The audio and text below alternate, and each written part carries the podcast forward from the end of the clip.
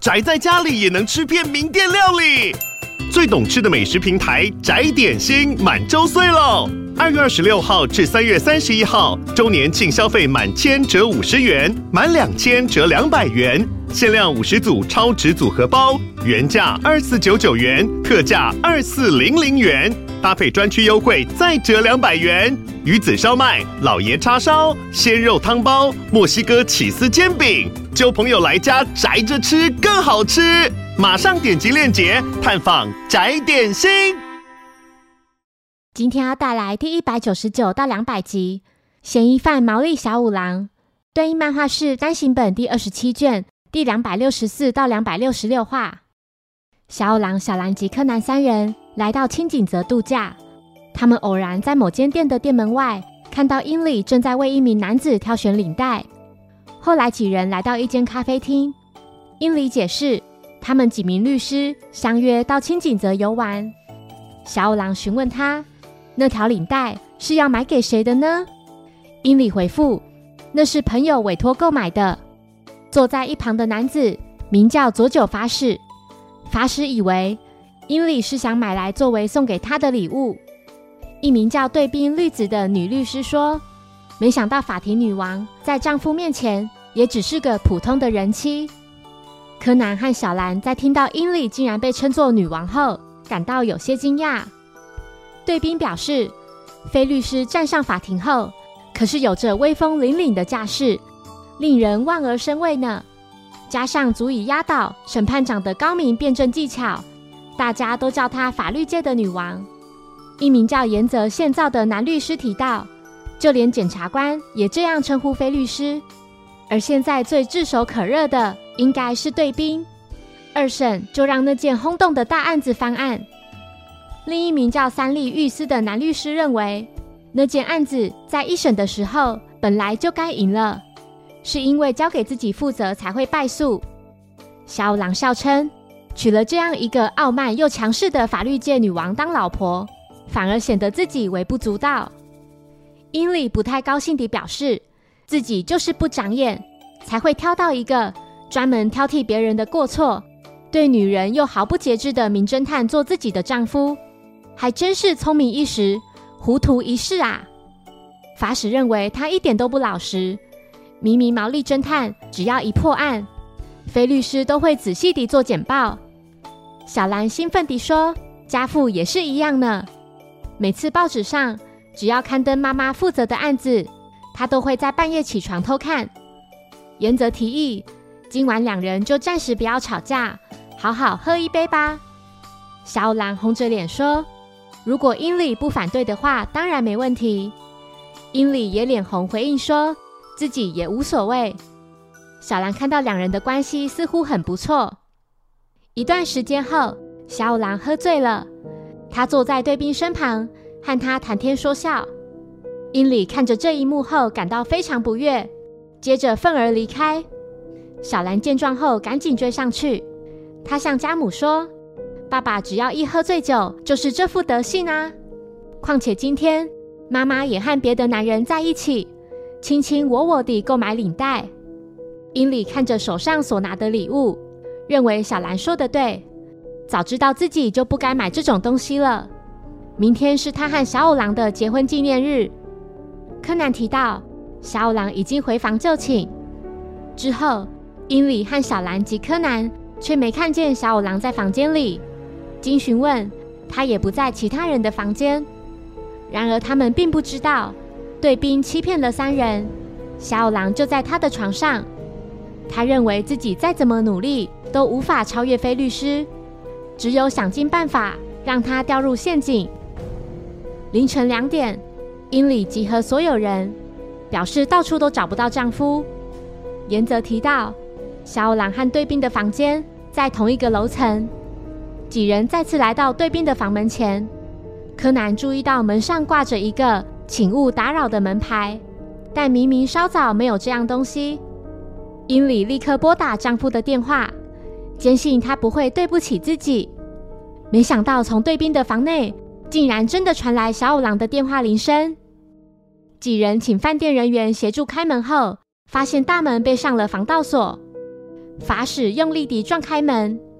令人震惊的是，队兵已死在房内，而小五郎竟然睡眼惺忪地从队兵的床上醒了过来。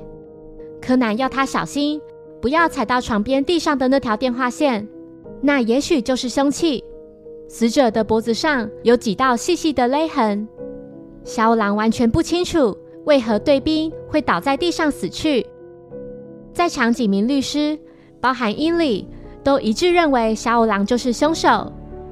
警方赶到后，山村初次见到小五郎，英里向山村详述刚才的情况，山村也认定凶手就是小五郎。警方决定先将嫌疑人带回警局。严泽猜想，菲律师应该会为丈夫做他的起诉前律师。英里果断拒绝，并说自己才不会笨到。去接一个一开始就知道凶险有罪的案子，也不想破坏没有败诉的记录。小五郎转头看向英里，表示就算英里想接，自己也不想让他接，还扬言要是他敢擅自出现在警局，就不要怪自己不客气。法使表示自己愿意替小五郎辩护。之后，英里请其他人离开，只留下小兰、柯南及山村。英里提出三个疑点：首先是电话线，如果是因为酒后冲动杀人的话，电话线应该会被用力扯掉才对。但电话还好好的放在原位，电话线的插头也没有被强行拔除的痕迹。再来就是那只手机，手机被放在门边，就是故意要让门外的人听到铃声。最后是小五郎的两手。从几人最后一次见到死者，到发现他的尸体为止，只过了四十分钟。如果真是用电话线行凶的，手上应该还会留有些许痕迹才对。若是戴手套的话，就另当别论了。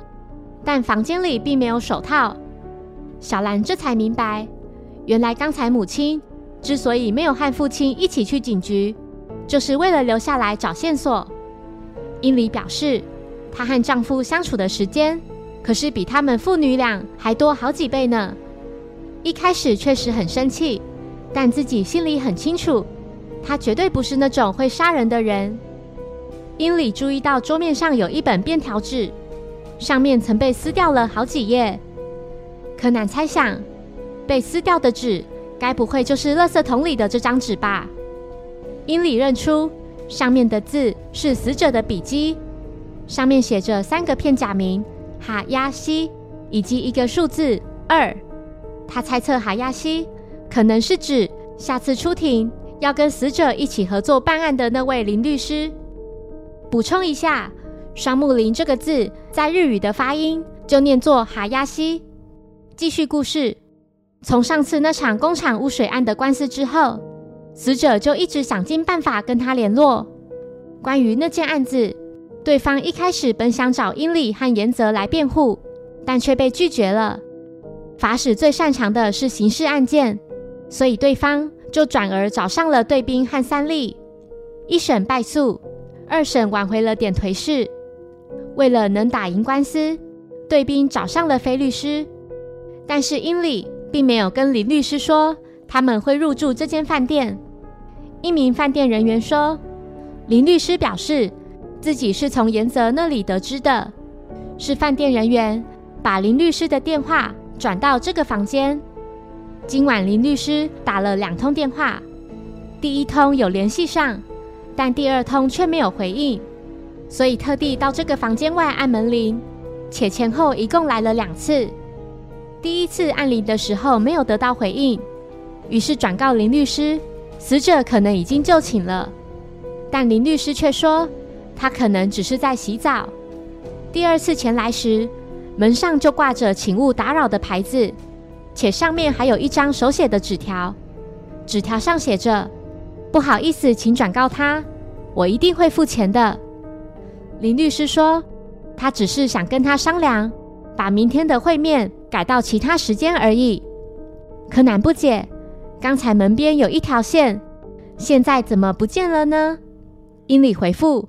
他已经把线交给监视员了。那是一条上面打了一个结、长约三公分的细线。在那条线旁边，还有刚才被撞开门时所撞断的链条锁的其中一环。英里及柯南两人已经大致明白凶手制造密室的手法，但目前还少了证据。英里向小兰拿回借给他的 M.D。柯南在桌上看到某样东西后，这才明白为何凶手要写那些内容。英里知道法使擅长刑事案件，想找他前来房间讨论这件案子。在两人走往房间的途中，英里的电话突然响起。他请法使先到死者的房间去。之后，法使看到某个房门前的地上放着两份餐点。打开门后，看到柯南就在里面。柯南表示警察都离开了，询问法使为何会到这里来呢？法使回复是菲律师找他来谈事情的。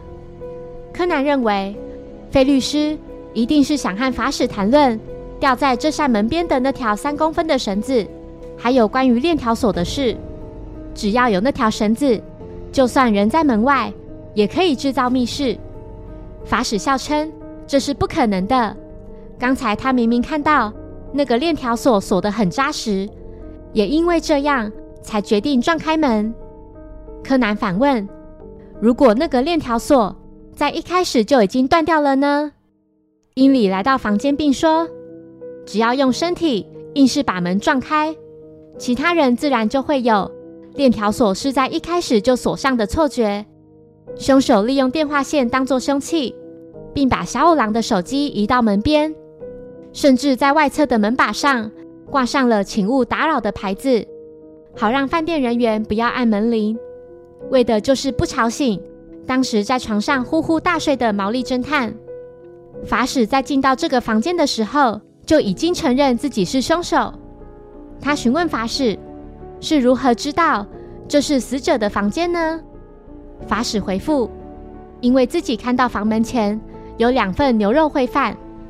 法使似乎意识到什么，表情瞬间变得凝重。英里说：“也许法使在杀害对兵后，人还留在房间里，再用链条锁制造密室的时候，听到了门铃声。从猫眼往门外看，发现站在外头的是名饭店人员。然后又在桌上的便条纸看到上面写着‘牛肉烩饭’的字样，一气之下就把便条纸撕下来。”丢进旁边的垃圾桶。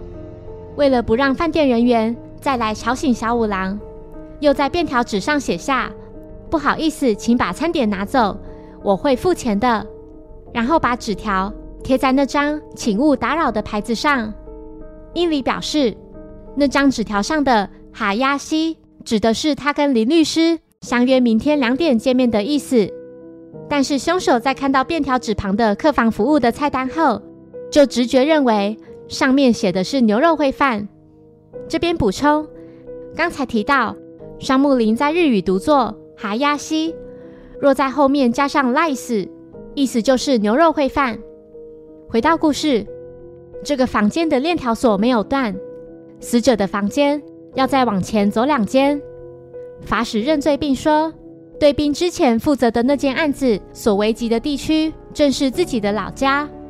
原本是想在门口用药物把他迷昏后，将房间布置成密室，制造出他自杀的假象，但却发现毛利侦探躺在他的床上，而且一个要自杀的人根本不会带男人回房间，甚至不会叫两份牛肉烩饭，所以才转用电话线勒死他，然后再嫁祸给毛利侦探。事件过后，山村兴奋地向小五郎描述。费律师推理的经过，小五郎走到妻子身后，对他说了一些话。不好意思，伊里，我一直相信你绝对能够为我洗清冤屈。对了，小兰做的菜我已经快吃腻了，现在还有点想念你亲手做的菜呢。我想你也差不多该回家来了吧？我已经快受不了了。今天刚好是我们的结婚纪念日。小五郎见妻子背对着他，完全不理会自己。后来才注意到英里戴着耳机。小兰和柯南跑向两人，小兰兴奋地询问：“两人刚才都在说些什么呢？”小五郎笑着回复：“法律界的女王，能够为她最爱的老公洗刷冤情，真是太好了。英里回应道：“不是最爱吧，应该是最差劲比较恰当。有了这次教训，看以后还敢不敢喝酒，爱找美女的小胡子。”英里说完便离开。小五郎气愤地说：“你最好永远不要再出现。”之后，英里在非法律事务所里听着自己偷偷录下来的丈夫在她身后所说的那些话，心想：“还早呢，我才不会这么容易就原谅你。”谢谢收听。如果喜欢本节目，欢迎小额赞助给我支持，谢谢。那我们下一集再见，拜拜。